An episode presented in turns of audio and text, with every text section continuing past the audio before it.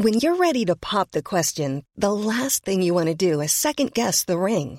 At Bluenile.com, you can design a one of a kind ring with the ease and convenience of shopping online. Choose your diamond and setting. When you find the one, you'll get it delivered right to your door. Go to Bluenile.com and use promo code LISTEN to get $50 off your purchase of $500 or more. That's code LISTEN at Bluenile.com for $50 off your purchase. Bluenile.com code LISTEN.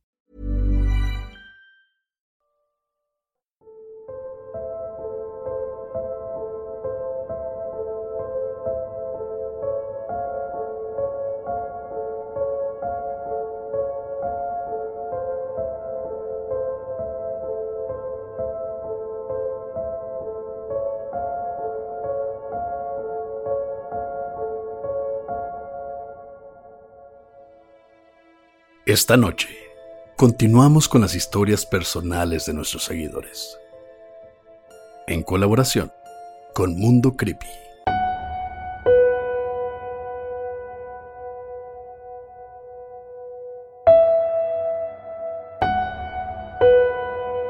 Estás escuchando Señales Podcast.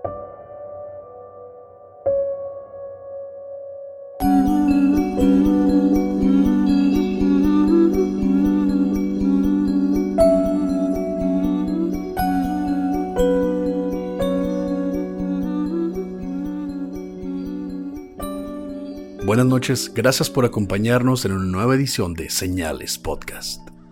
En esta ocasión, seguimos contando las historias de nuestros seguidores. Esta noche nos acompañan nuestros amigos Emanuel, Kevin y Jimmy de Mundo Creepy. Los encuentras en Instagram y Facebook como Mundo Creepy o en Twitter como arroba creepymundo. Ryan Reynolds here from Mint Mobile. With the price of just about everything going up during inflation, we thought we'd bring our prices down. So to help us, we brought in a reverse auctioneer, which is apparently a thing. Mint Mobile unlimited premium wireless. Ready to get 30, 30, bit to get 30, bit to get 20, 20, 20, bit to get 20, 20, bit to get 15, 15, 15, 15 just 15 bucks a month. So, Give it a try at mintmobile.com slash switch. $45 upfront for three months plus taxes and fees. Promo for new customers for limited time. Unlimited more than 40 gigabytes per month. Slows. Full terms at mintmobile.com.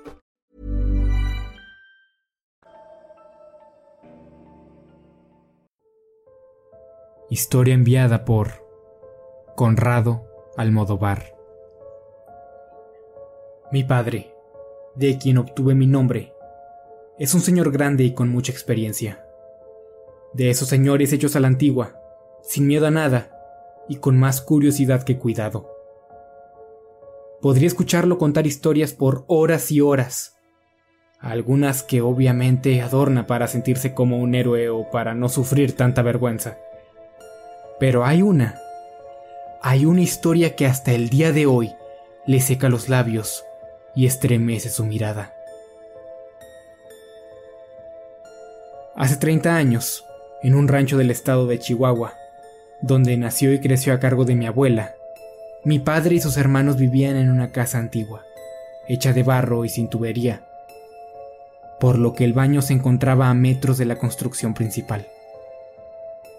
Era normal despertar durante la noche y salir a hacer sus necesidades bajo la luna. En fin, una de estas noches, mi padre despertó con dicho propósito. Y como era costumbre, salió silenciosamente de la casa para no despertar a sus hermanos, y acompañado únicamente por la opaca y tenue luz de la apenas visible luna, fue y entró en el pequeño cubículo. Mientras se encontraba sentado, aún medio dormido y temblando de frío, mi padre escuchó un pequeño golpeteo alrededor del pequeño baño con paredes de tabla. Los animales del rancho ya estaban acostumbrados a los visitantes nocturnos, aunque nunca faltaba alguna gallina o cerdo curiosos que se acercaran al lugar. Nada fuera de lo común. Terminó de hacer lo que tenía que hacer. Se subió los pantalones y comenzó a caminar a la casa. Pero el sonido de pequeños y rápidos pasos lo siguieron por todo el camino. Al llegar a la puerta, mi padre volteó detrás de él, donde entre la oscuridad descubrió a un cerdo que lo siguió hasta la entrada. Intentó espantarlo para evitar que entrara por la puerta, pero el cerdo no parecía reaccionar en absoluto. Solo lo veía fijamente a los ojos. Mi padre abrió lentamente la puerta para intentar entrar sin atraerlo, pero la luz proveniente desde adentro permitió ver mejor al animal, que ahora totalmente visible, claramente tenía muchas patas. Mi padre brincó de sorpresa al tiempo que un grito socavado salió de su boca.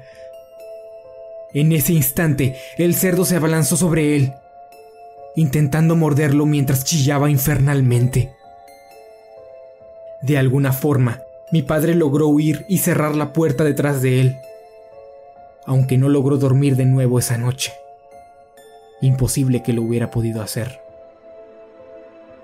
Al día siguiente, mi padre platicó su experiencia con todos los miembros de la familia, quienes extrañamente no salieron al baño por las noches durante algunas semanas. Aún menos porque mi abuela y algunas otras señoras del rancho decían que era bien sabido que el diablo se aparecía en forma de cerdo a quienes menos se lo esperaran.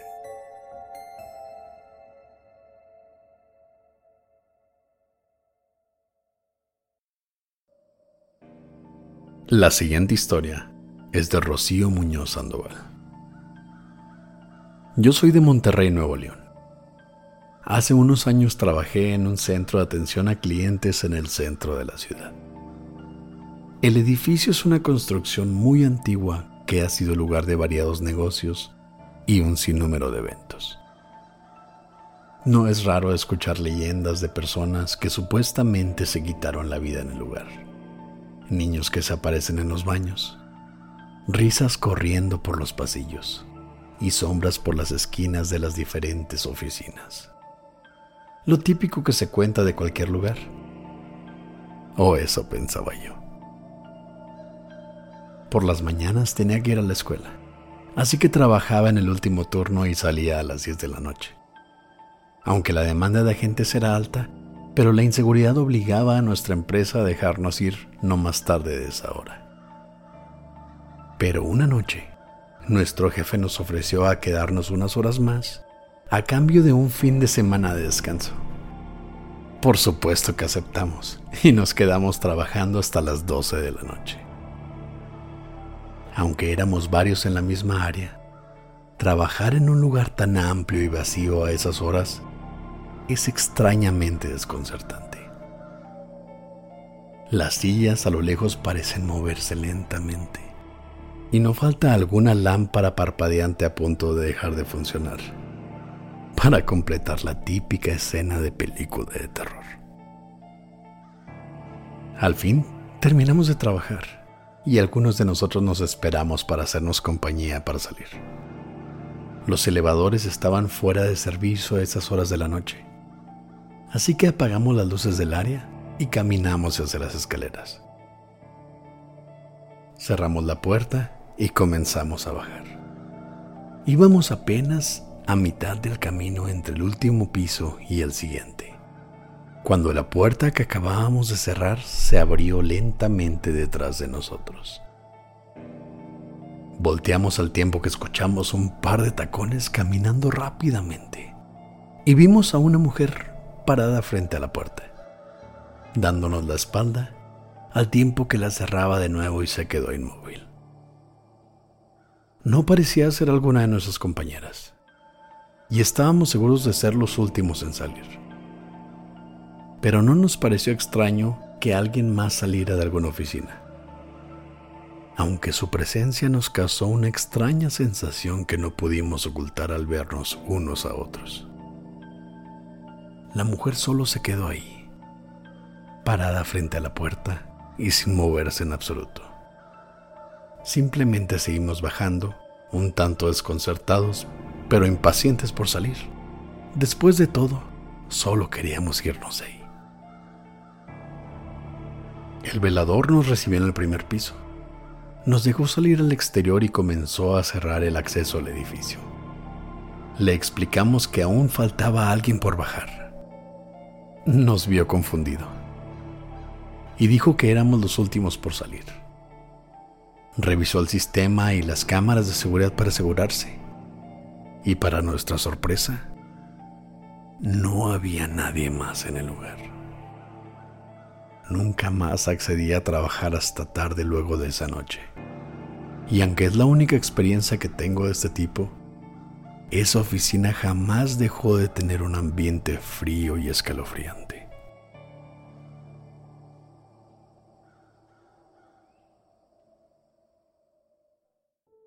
Mi familia y yo, provenientes de Ciudad Obregón, nos mudamos a la ciudad de Mexicali hace algunos años. Y aunque el cambio de vida nos tomó por sorpresa, encontrar una enorme y bella casa en renta casi de inmediato lo hizo más fácil. Sobre todo considerando el tan bajo precio de renta, que pensándolo bien, debió haber sido una advertencia. Los primeros días a pesar de los montones de cajas y cosas que ni recordaba que aún existieran, fueron tranquilos y agradables. El cambio a nuestro nuevo hogar era hasta entonces placentero, pero poco a poco comenzaron a suceder cosas un tanto peculiares. La radio de la sala subía de volumen sin razón alguna, y cuando alguien se acercaba a arreglarlo, de pronto volvía a la normalidad. Focos y aparatos amanecían encendidos, aún al asegurarnos de apagar todo por las noches, pero lo más extraño de todo eran los vecinos. Mis nuevos amigos de la calle me preguntaban si me daba miedo vivir ahí. Sus padres les preguntaban a los míos si pasaban cosas extrañas, y aunque el interés era obvio, nadie nos explicaba por qué tanta curiosidad. Así pasaron meses tanto nos esforzamos acostumbrándonos a nuestra nueva vida que terminamos por acostumbrarnos también a todo lo que pasaba. Se fueron agregando puertas que se abrían o se cerraban solas. Objetos que cambiaban de lugar de un momento a otro. Lo típico que cuentan las personas miedosas, pensaba yo, siempre intentando buscar una explicación. Hasta que una noche lo cambió todo mis tíos nos visitaron esas vacaciones de verano. Para soportar el calor construimos camas temporales con algunas cobijas y almohadas en un cuarto enorme que usábamos como bodega y al que raramente entrábamos. Era un espacio amplio y alto, con vigas visibles en el techo, claramente construido recientemente, pero fresco a comparación del resto de la casa. El día que llegaron, Tuvimos una gran reunión que se extendió hasta altas horas de la noche, hasta que no pudimos más y nos fuimos a acostar. Tendríamos poco tiempo de caer dormidos, cuando de pronto una de mis primas comenzó a gritar y llorar desesperadamente. Totalmente aterrada, apenas capaz de respirar, apuntaba hacia el centro de la habitación y gritaba, ¡El Señor! ¡No! ¡El Señor! Presioné el interruptor, pero ninguna de las luces prendió al hacerlo. Las vigas del techo empezaron a crujir fuertemente, tanto que sus gritos apenas se podían escuchar. Al mismo tiempo, la ventana al patio se estremecía sin razón, como si alguien o algo intentara quebrarla y entrar. Y en un instante, tan pronto como comenzó, todo volvió a la calma. Las luces se encendieron y la pequeña niña ahora lloraba en brazos de su madre, preguntando qué pasaba y por qué actuábamos tan agitados. Ella no recordaba nada de lo que había pasado tan solo unos segundos atrás. No hace falta decir que nadie durmió esa noche, y apenas salió el sol, mi padre habló con la dueña de la casa exigiéndole alguna explicación por las preguntas y comentarios de los vecinos, las vibras extrañas en ese lugar y el precio sospechosamente bajo de la renta. La mujer con voz entrecortada y titubeante le explicó a mi padre que su hermano, el anterior dueño del lugar, había sido encontrado colgado de las vigas en ese cuarto. Pero las autoridades todavía tenían el caso abierto ya que era impensable que alguien pudiese colgarse de tal altura sin la ayuda de otra persona. Jamás regresamos a ese lugar.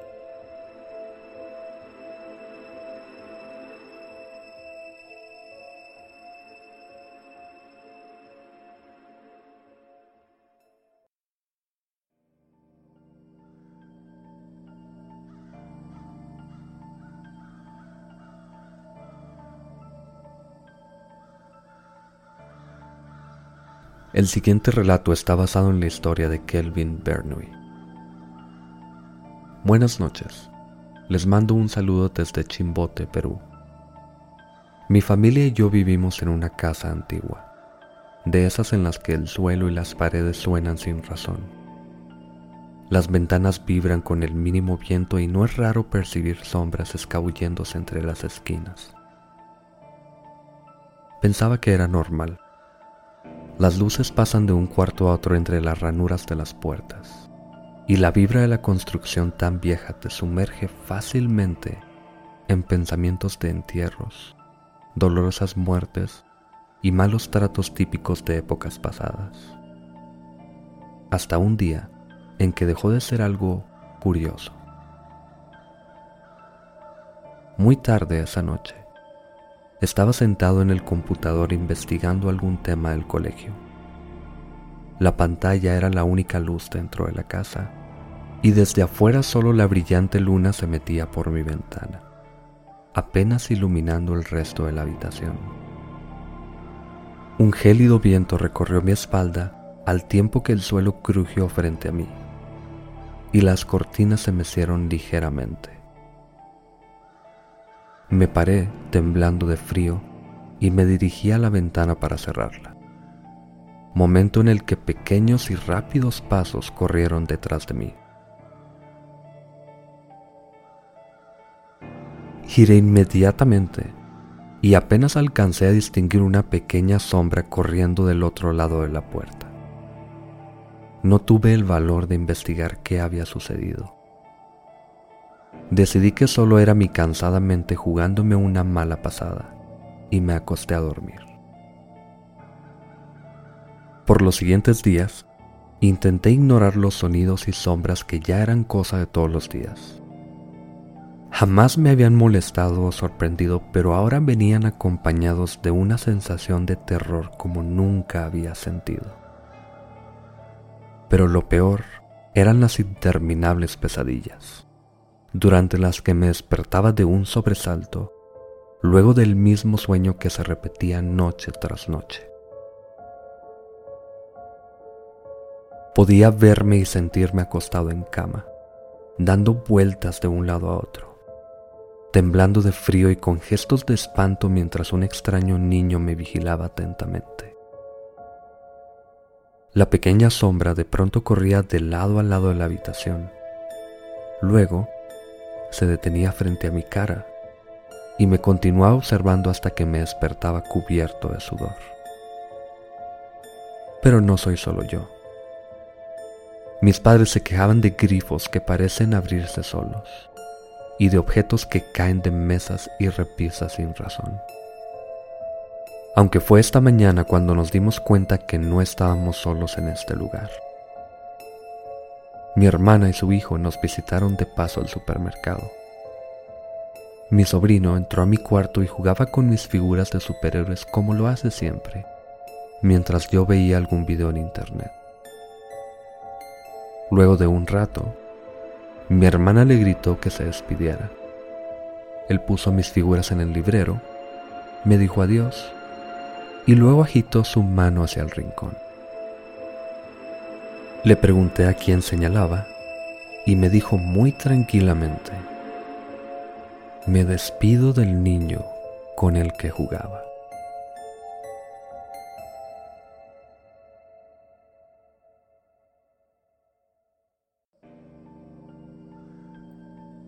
Historia enviada por Fernanda Tavera.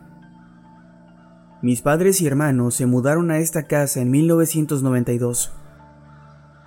Como toda colonia en crecimiento en esos años, el lugar estaba lleno de familias nuevas en pequeños departamentos y casas de lámina apenas de pie. Una mañana, el viejo señor que vivía aquí en ese momento salía en su auto a trabajar. Lamentablemente, una niña vecina del área caminaba frente a su casa en ese instante. La niña terminó siendo atropellada. Sus padres, que vivían a solo unas casas del pobre señor, intentaban sobrellevar su tristeza e ira, acosándolo día y noche, hasta que, temiendo represalias, optó por irse y vender la propiedad. Fue entonces que mis padres compraron una parte del terreno donde ahora tenemos nuestro hogar. En la otra parte hicieron su vida una joven pareja y sus dos hijos, un niño y una niña, con quienes yo jugaba por las tardes. Esa niña, recuerdo apenas, solía platicarme de su amiga, con quien platicaba por las noches en su cuarto, o a quien su mamá veía corriendo por las habitaciones. Yo jamás vi o escuché nada. Después de todo, mis hermanos mayores se pasaban el día entero entrando y saliendo de casa. No era extraño escuchar sus movimientos a todas horas. Luego de unos años, mi familia compró la casa en la que vivía esa familia, aunque nunca usamos realmente la construcción, ya que poco tiempo después, uno de mis hermanos, su pareja y su pequeña bebé, Paula, habitaron la casa que acababan de remodelar. Desde el inicio ellos nos platicaron del montón de ruidos y sombras que percibían en el lugar. Mis padres intentaron ayudarlos lo más posible con Paula, Después de todo, un bebé recién nacido es algo estresante y la fatiga es cosa seria. Al menos eso decía mi mamá, intentando explicar sus experiencias. Siempre intenté ver las cosas fríamente, tal vez por temor a que mi mamá me avergonzara de creer en esas cosas. Ambas propiedades compartían el jardín trasero y delantero, así que no era raro que la niña corriera de un lado al otro y sus juegos se escucharan por toda la casa. No era raro escuchar llantos o risitas de niña pequeña, aun cuando Paula y sus padres no estuvieran en casa. Así que era imposible que fuese ella. Y aunque vivir sin pagar renta debió ser genial para ellos, un día de pronto se fueron. Un sábado familiar que terminó repentinamente. El asador estaba prendido y faltaba poco para comenzar a comer. La esposa de mi hermano preparaba la mesa detrás de él, y solo faltaba Paula.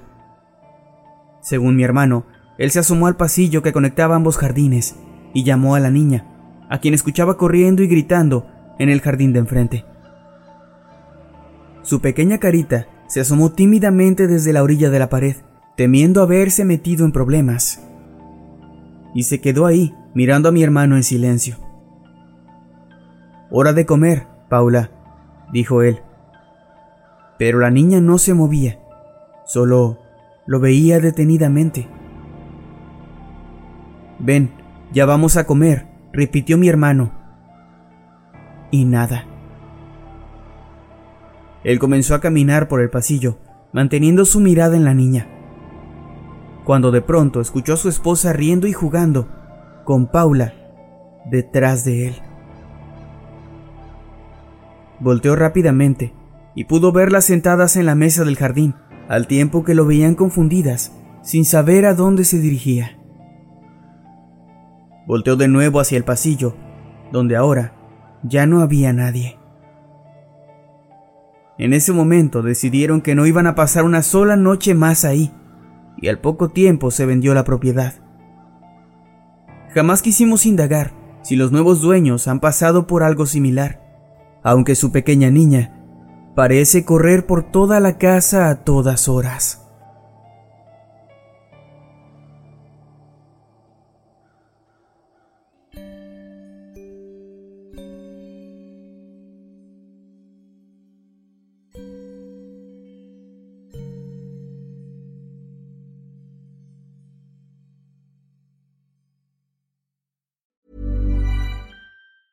Tired of ads interrupting your gripping investigations? Good news. Ad-free listening is available on Amazon Music for all the music plus top podcasts included with your Prime membership. Ads shouldn't be the scariest thing about true crime. Start listening by downloading the Amazon Music app for free or go to amazon.com slash true crime ad free. That's amazon.com slash true crime ad free to catch up on the latest episodes without the ads.